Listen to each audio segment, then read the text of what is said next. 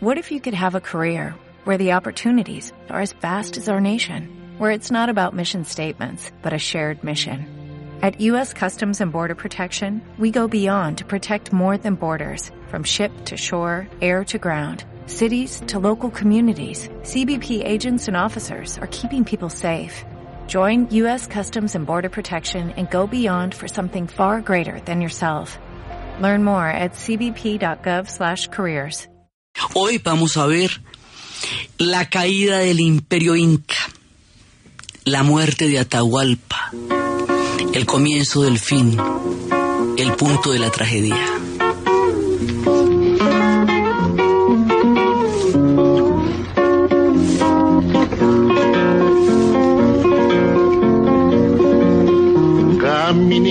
Del indio, sendero coya sembrado de piedra. Caminito del indio que junta el valle con las estrellas. Caminito del indio que junta el valle con las estrellas. Caminito que anduvo de sur a norte mi raza vieja. Antes que en la montaña la Pachamama se ensombreciera. Antes que en la montaña la Pachamama se ensombreciera.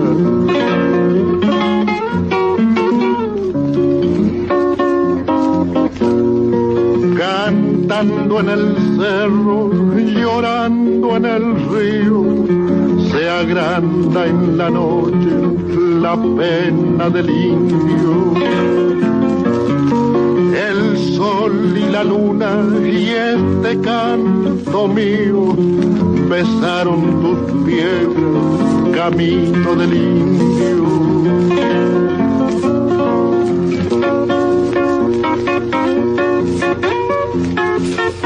La vez pasada estábamos viendo, prefigurando lo que va a ser el encuentro o el choque entre dos mundos. Estábamos viendo el tema de la guerra civil que había debilitado al imperio inca con esta división entre Huáscar y Atahualpa y cómo eso quedó planteado y Atahualpa todavía no había llegado a Cusco a posesionarse plenamente como inca. Ya había sido nombrado como tal, pero no había llegado allá directamente a, posesionarse y lo había apoyado era el ejército, mientras que Huáscar tenía una, un apoyo más administrativo. Y estando en esa coyuntura, vimos cómo le avisaron unos emisarios que había unos personajes que venían, unos hombres muy extraños, y él dijo, tráigalos y decide recibirlos en Cajamarca en lugar de llegar a Cusco, posesionarse y una vez posesionado recibirlo ya como inca, sino en Cajamarca cuando va camino a llegar a Cusco después. Entonces habíamos visto esa parte y habíamos visto que por el otro lado viene un proyecto grandísimo que va a ser un proyecto para formar un imperio. Digo para formar porque todavía no lo tiene lo que le va a dar a España el carácter imperial va a ser todo el tema de su intervención en América. Antes no lo eran. Antes se están formando como imperio. Entonces estábamos viendo toda la diferente saga de los españoles como pueblos que traen una gran cantidad de tradiciones desde los íberos, desde los celtas, desde los romanos, y estábamos viendo también cómo ellos se van a consolidar como Estado Nacional a partir de la expulsión de los judíos y de los moros. Es decir, hay un acto de intolerancia religiosa profunda que es el que va a dar, articular la unidad histórica de los españoles, la religión y la monarquía, alrededor de los reyes católicos. Este espíritu que considera que todo lo que no es la religión que los ha acuñado como pueblo es herejía o es demonio, se va a trasladar a las cosmovisiones y a los mundos con los que se vayan a encontrar en América Latina, pues en toda la América. Entonces, por un lado, ya habíamos visto el tema de la formación de los dos reinos de Castilla y Aragón, porque Castilla es el que va a empezar, digamos, toda esta, esta aventura de lo que va a ser el, el, la intervención de los españoles en nuestro continente. Entonces, eso lo habíamos visto por un lado y habíamos visto cómo Colón, habiendo eh, nacido en las ciudades italianas, en Génova, va a, empezar a buscar quién le patrocine la empresa y después de varios intentos fallidos se lo va a patrocinar estos reyes que recién están entrando en, la, en el escenario de los poderes europeos. Ya después de haber expulsado a los moros y a los judíos, y cómo a partir de eso empieza la, todo el, tema de lo que va a ser la llegada a América y cómo se, no sabían a dónde estaban y cómo van a llegar primero a las Antillas y cómo desde el momento en que llegan a las Antillas, a la española, hasta el momento en que lleguen al Perú, bueno, van a pasar 40 años. Entonces, en ese momento estábamos viendo, digamos, el contexto de dónde vienen los españoles. Ahora vamos a ver el contexto de dónde viene específicamente Pizarro. Sí, Pizarro sale de España. Pizarro es un hidalgo. Eh, un hidalgo significa una persona, en esa época significaba una persona que no tenía entre sus, entre sus antepasados ni moros ni judíos. O sea, esto es una cosa muy complicada y que por lo tanto su, su sangre es pura porque no tenía mezclas de árabes y judíos. Él venía de, ellos llegan de, de Extremadura, vienen de Castilla, Aragón y Extremadura. Son los que fundamentalmente van a llegar allá. Entonces, él se une a la primera expedición en 1501. Él hace varias expediciones. En la primera expedición va a llegar a la Dominicana, va a llegar a Haití. Y, o sea, que él ya se va a encontrar con todo esta, eh, ya van a tener una relación brutal con los indígenas desde la llegada a la Dominicana, pero después, más adelante es en, en, Panamá cuando le dicen que al sur hay un imperio muy grande, que es donde realmente sí está el oro, entonces él también va a estar en Tumbes. Él estuvo con Balboa en el momento en que avistan el Océano Pacífico en 1513. El Océano Pacífico para los incas existe desde hace más de 5.000 años, pero los españoles lo ven por primera vez en 1513, entonces es el avistamiento del Océano Pacífico. Y de ahí en adelante, después, él tiene varias expediciones hasta que en 1529 recibe una capitulación eh, que le da permiso para crear una red de exploración.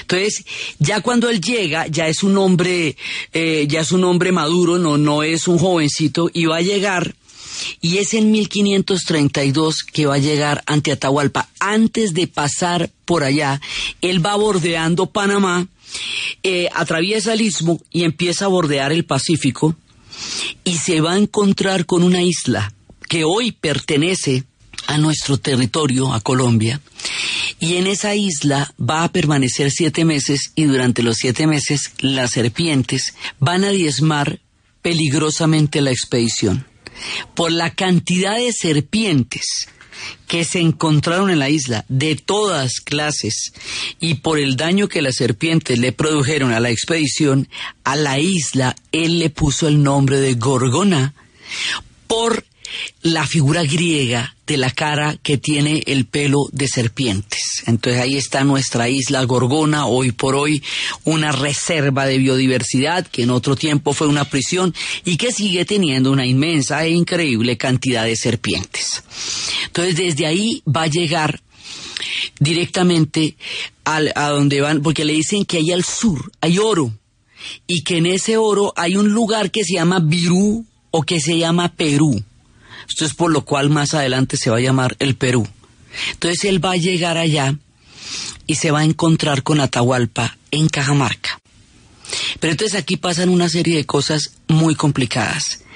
Primero, pasa que cuando usted se monta en una expedición de esas, o usted se ha empeñado y con el oro que consiga va a pagar la expedición, o usted va, digamos, en cualquiera de los dos casos, o usted invirtió si tiene dinero y con el oro que consiga va a poder eh, eh, recuperar la inversión. O usted se endeudó y esa deuda la va a pagar con lo que consiga en la expedición. Entonces la expedición de entrada es una expedición que tiene que generar una rentabilidad inmediata que tiene que dar, eh, tiene que redundar en beneficios inmediatos porque usted va o endeudado de una o de otra manera. Esto sucede 15 años después de la caída de Tenochtitlán después de la llegada de Cortés a México. Luego ya hay una referencia sobre tácticas de cómo abordar esta situación.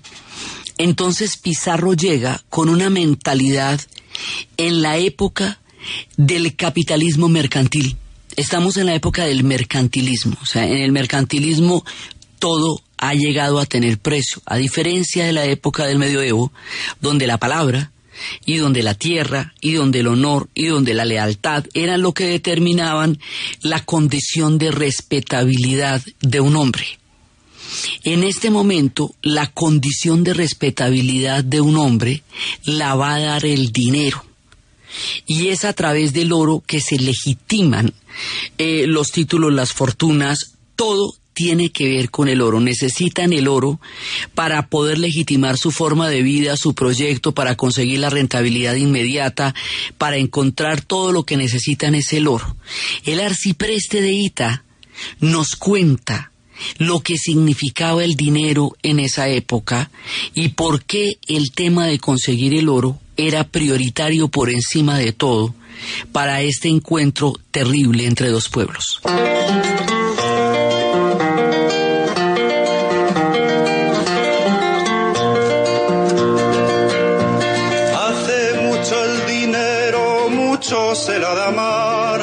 torpe hace discreto y hombre de respetar, hace correr al cojo y al mudo le hace hablar. Quien no tiene dinero no es de sí señor. También al hombre necio y rudo labrador, dineros le convierten en hidalgo doctor Cuanto más rico es uno, más grande su valor.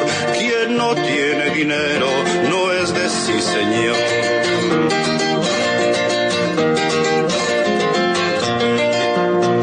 Y si tienes dinero consolación, placeres y alegrías y del paparración.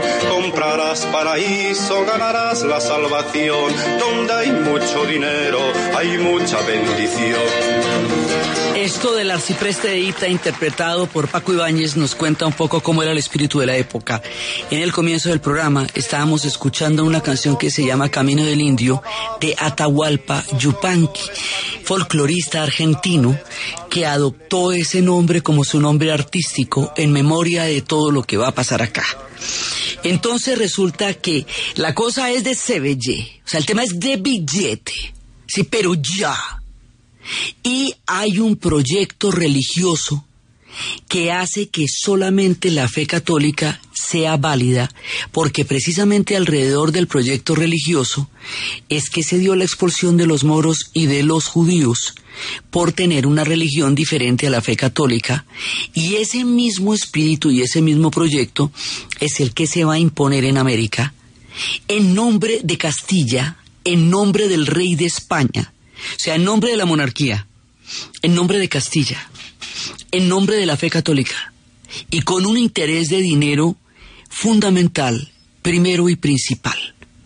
Entonces, así va a llegar Pizarro. Eso es lo que va en la cabeza cuando él llega allá. El Inca, Atahualpa, está pensando en ese momento como pensaba con el encuentro de todos los demás pueblos que fue incorporando paulatinamente a lo largo de todas las dinastías que hemos visto al imperio inca, que lo que había era que mostrarles el poderío, mostrarles la riqueza, mostrarles la pompa, mostrarles toda la grandeza del imperio para invitarlos a hermanarse con el imperio y a formar parte de él.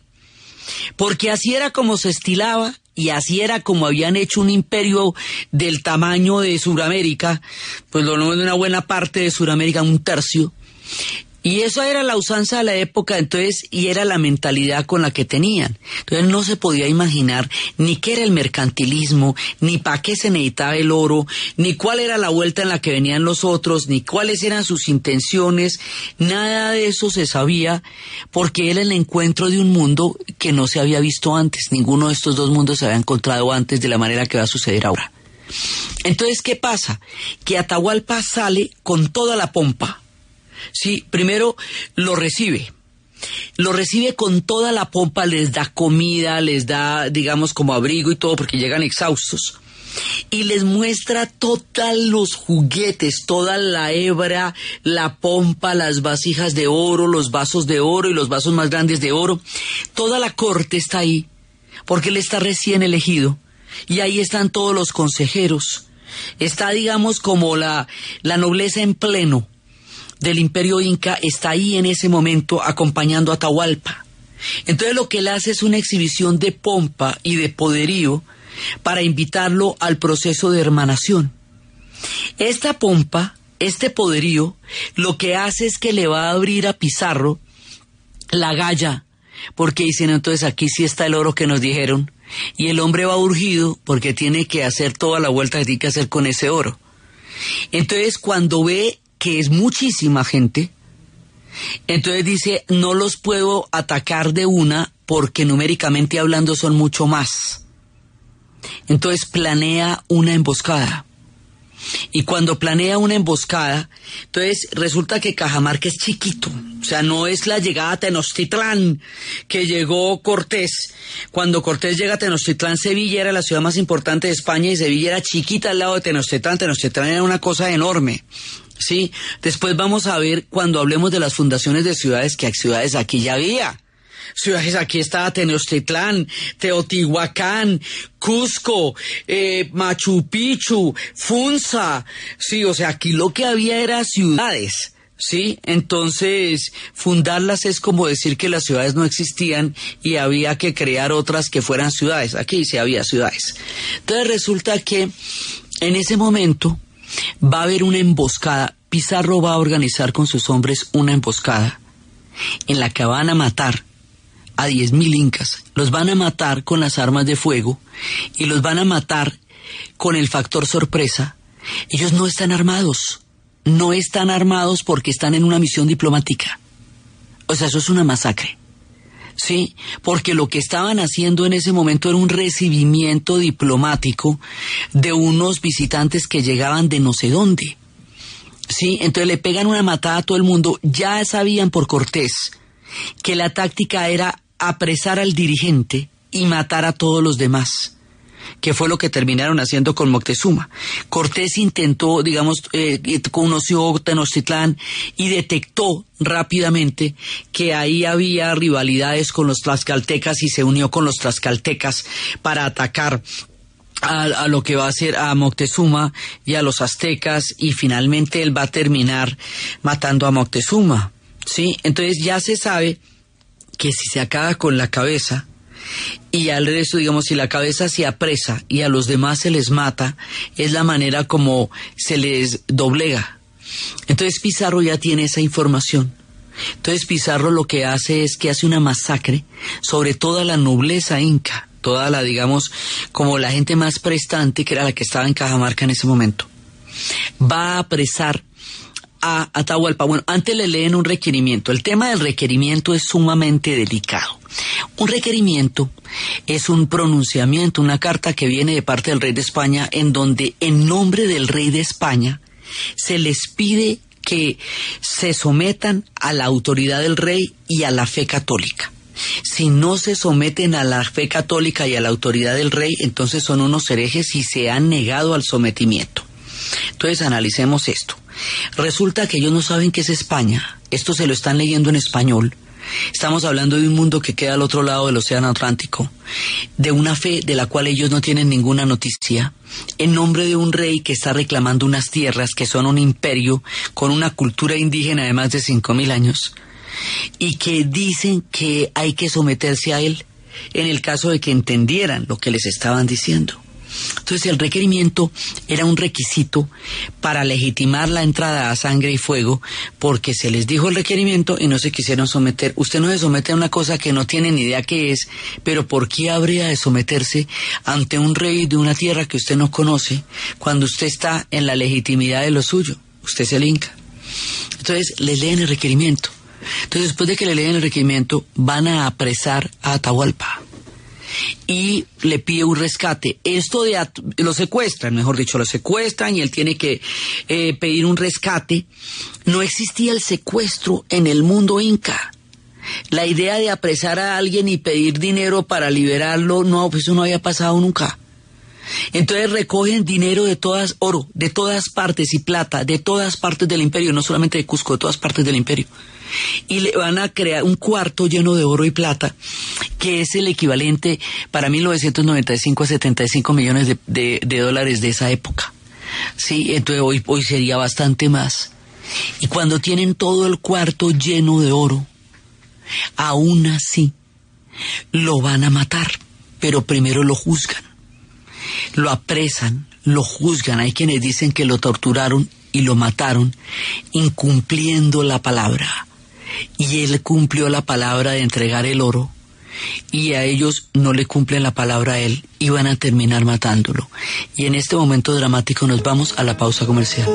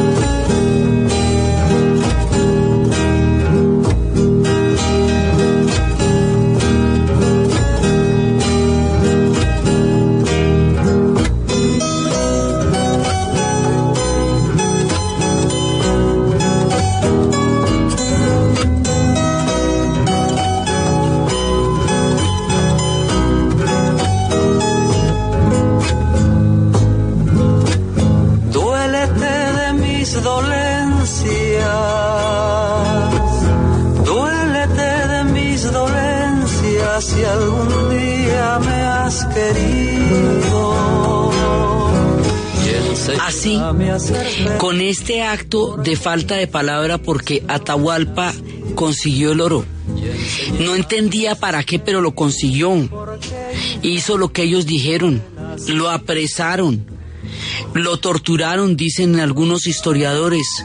Y finalmente le declararon un juicio que porque de pronto hacía una rebelión y lo terminaron ejecutando. Pizarro lo mató. Esto fue tan grave que en España le hicieron, un, le, le hicieron, digamos, un proceso por eso. Pizarro va a morir asesinado tiempo después cuando empiece la rapiña entre Almagro, Valdivia y él por los territorios recién conquistados, dicen ellos. Entonces aquí, ¿qué es lo que pasa? Primero, que de esta manera tan brutal, tan terrible, termina la hegemonía de un pueblo que había llegado a ser un imperio de una tercera parte de Sudamérica, pero termina la hegemonía de más de cinco mil años de historia si lo contamos desde Caral.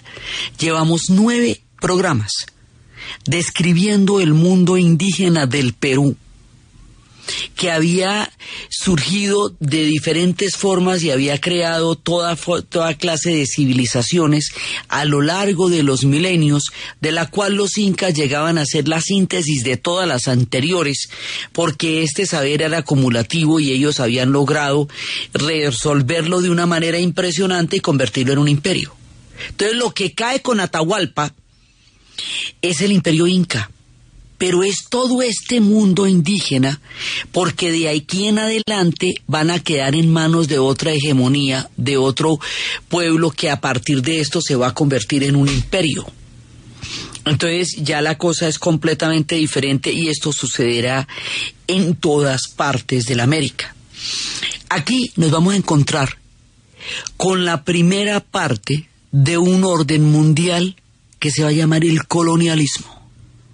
Entonces va a haber colonización, es decir, pueblos declararon que ellos eran imperios y que las tierras de los otros pueblos que no tenían sus códigos y su forma de civilización les van a pertenecer.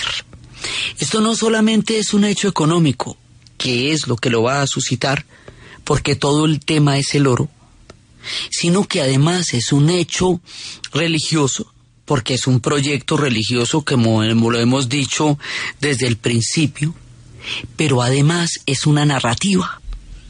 La narrativa del colonialismo hace que desde la mirada del colonizador se mire la historia de los pueblos a donde llegaron. Entonces llegan por primera vez a un sitio donde no han estado antes, entonces que lo descubren.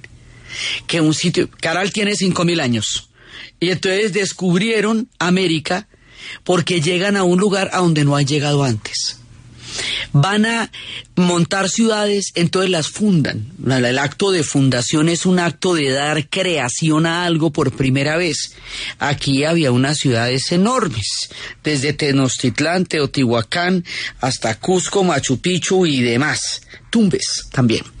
Entonces, y Funza, porque nosotros en el altiplano cundiboyacense se estaba desarrollando un proyecto de civilización muy grande, que era el de los muiscas y que con el tiempo hubiera podido llegar a ser una gran civilización. O sea, llegan en el momento en que los muiscas se están consolidando, en que los incas están en una guerra civil, porque además en todo el desorden muere Huáscar a Huáscar lo matan. Hay quienes dicen que Atahualpa lo mandó matar, temiendo una alianza con los españoles. Hay quienes dicen que en confusos hechos. Pero el asunto es que Huáscar muere. Entonces, al morir Huáscar, asesinado de una o de otra manera, la posibilidad de que alguien retomara el imperio como Inca se pierde con la muerte de Huáscar también. Mueren Atahualpa, los dos mueren asesinados, Atahualpa y Huáscar.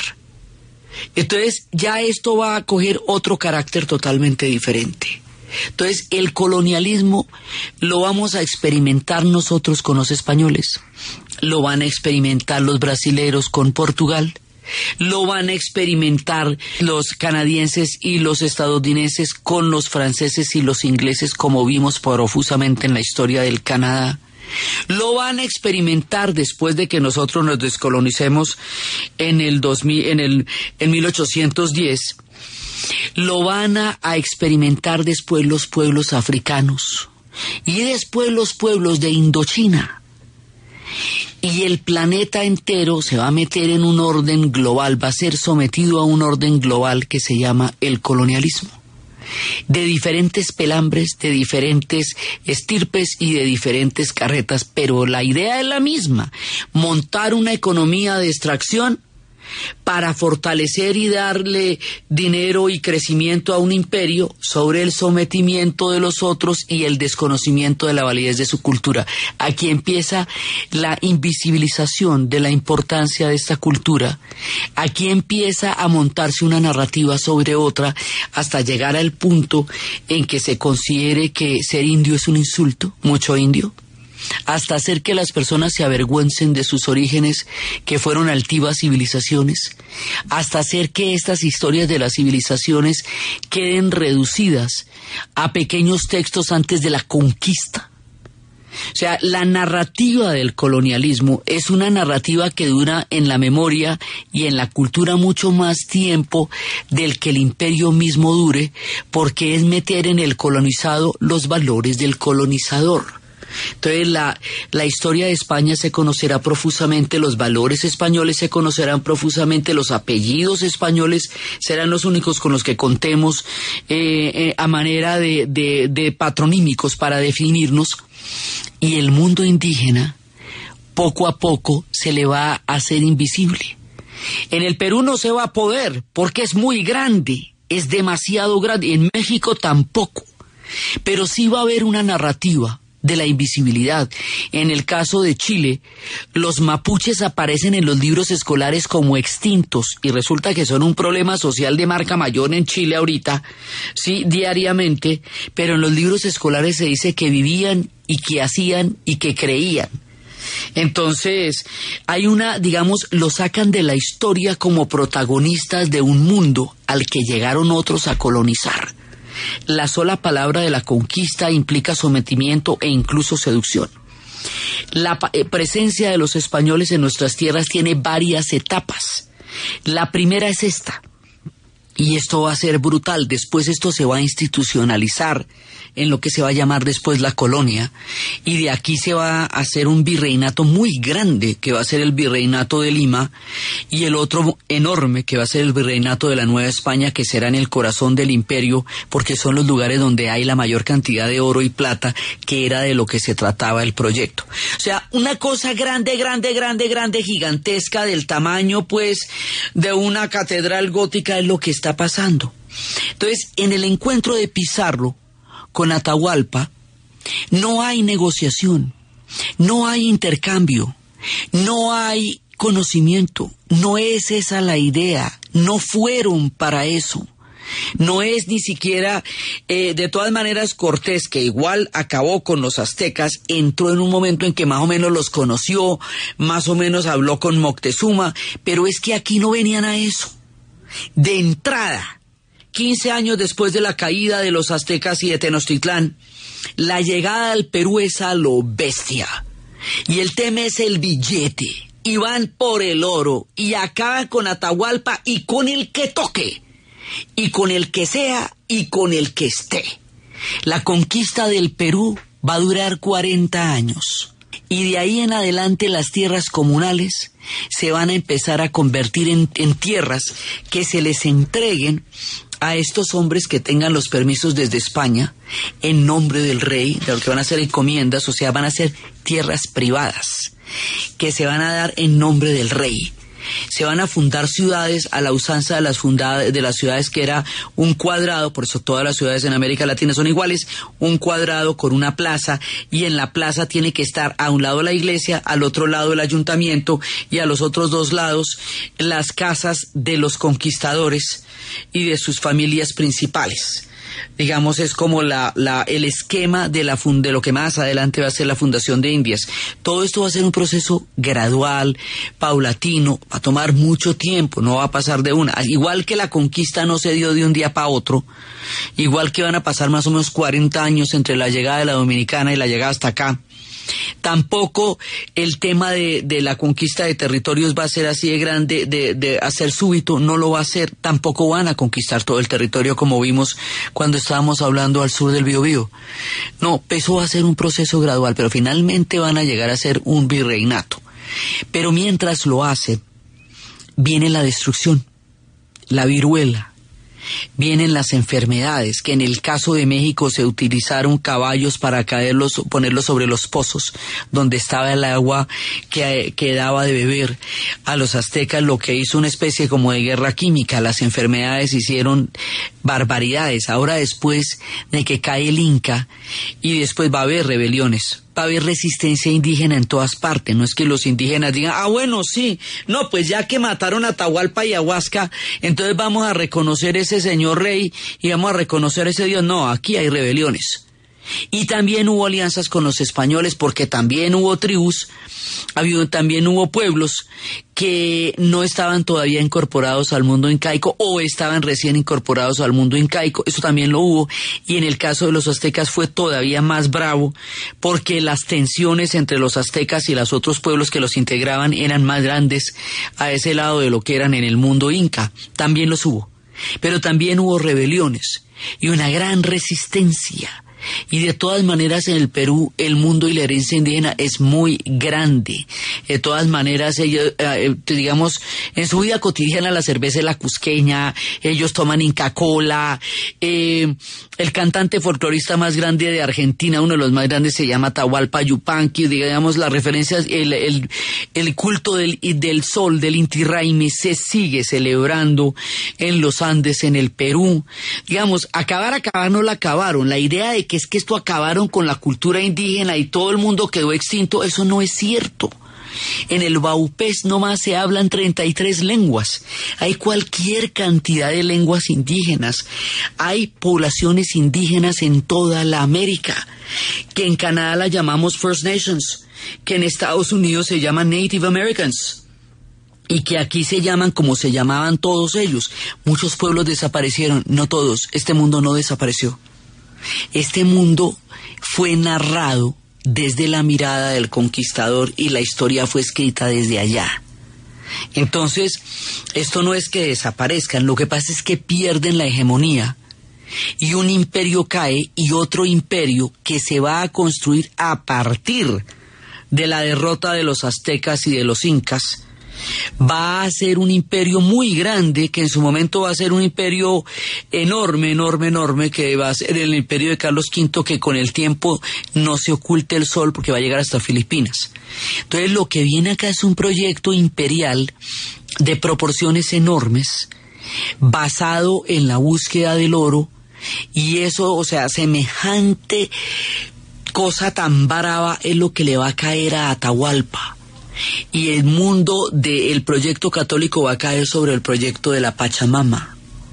Y ese dios sobre los dioses que existían en el mundo de los incas también, y en el mundo de todos los diferentes pueblos que tenían una cosmovisión diferente a la cosmovisión con la que llegó el imperio español. Entonces, aquí habíamos hablado la vez pasada de la figura del fuego sobre el agua y la figura del antagonismo. Esa figura del fuego sobre el agua, cuando, cuando hay un choque de estas características, es una figura sumamente dramática, porque hay, una, hay un encuentro violento, bravo, terrible. Y en el caso de Atahualpa fue muy duro porque, hombre, los incas eran un imperio demasiado grande, poderoso y refinado, que se relacionaba diplomáticamente, que se hermanaba con los pueblos. No quiere decir que no hubiera sometido pueblo rebelde, lo sometió y tenía un ejército muy grande. Pero en términos generales, su tema era diplomático. No había manera de que Atahualpa entendiera ni quién era Pizarro, ni con qué objeto venía, ni cuál era la carreta que tenía en la cabeza. Y esa, esa imposibilidad de comprender o de concebir de qué se trataba aquello con lo cual se enfrentaban, hizo que no tuvieran ningún tipo de prevención al respecto. Estaban haciendo una gestión diplomática y no hubiera habido además la urgencia con la que venía Pizarro la experiencia que ya había pasado con los aztecas les hacía sentir que no tenían la, la, necesidad ni siquiera de entrar en conversaciones con él. O sea, no había que fingir ningún tipo de amistad. Esa nunca fue la intención. No había que entrar en ningún tipo de conversas. Ahí lo que había era que venir por lo que venían ni siquiera hubo eh, una, una etapa de, de antesala, ni de encuentro, ni de nada. Por eso es que la experiencia de, de los jesuitas en el Paraguay en las misiones es tan única es tan particular porque en general el tema de la conquista se hizo de esta manera y mucho más adelante los pueblos de las primeras naciones en el Canadá cuando se hagan las asimilaciones históricas les van hasta coser la boca por hablar sus lenguas originales y nativas. O sea, el tema colonial que se viene acá es uno de los problemas más graves que todavía tenemos de identidad, es la narrativa del otro sobre nuestro mundo. Y eso viene por muchas vías, por los españoles, por los ingleses, por los portugueses, por los franceses, ¿sí? Y viene por muchos pueblos. Este es el caso nuestro, es lo que nos tocó a nosotros, es nuestra parte del mundo colonial. Y el encuentro con Atahualpa y el encuentro con Pizarro, entre Pizarro y Atahualpa, no pudo haber sido más brutal y no pudo haber sido más trágico. Y es una manera muy dura determinar la historia de un imperio tan laboriosamente estructurado, tan refinadamente construido. Es que llevamos mucho tiempo construyendo el imperio inca y antes del imperio inca habíamos estado con toda la cantidad de civilizaciones de Chavín, los moches, la, la señora de Caó, la gente de Chanchán, las civilizaciones de barro, las ciudades de piedra, las ciudades que, todas las antiguas ciudades, todo lo que hemos venido contando va a quedar bajo esta narrativa colonial. Y de aquí en adelante cambia dramáticamente la historia. Y un imperio con otra historia en la cabeza, con otra carreta y con otra pretensión, entra sobre el mundo de los incas y transforma la historia de los incas como transformará la historia de todos los demás pueblos en este continente.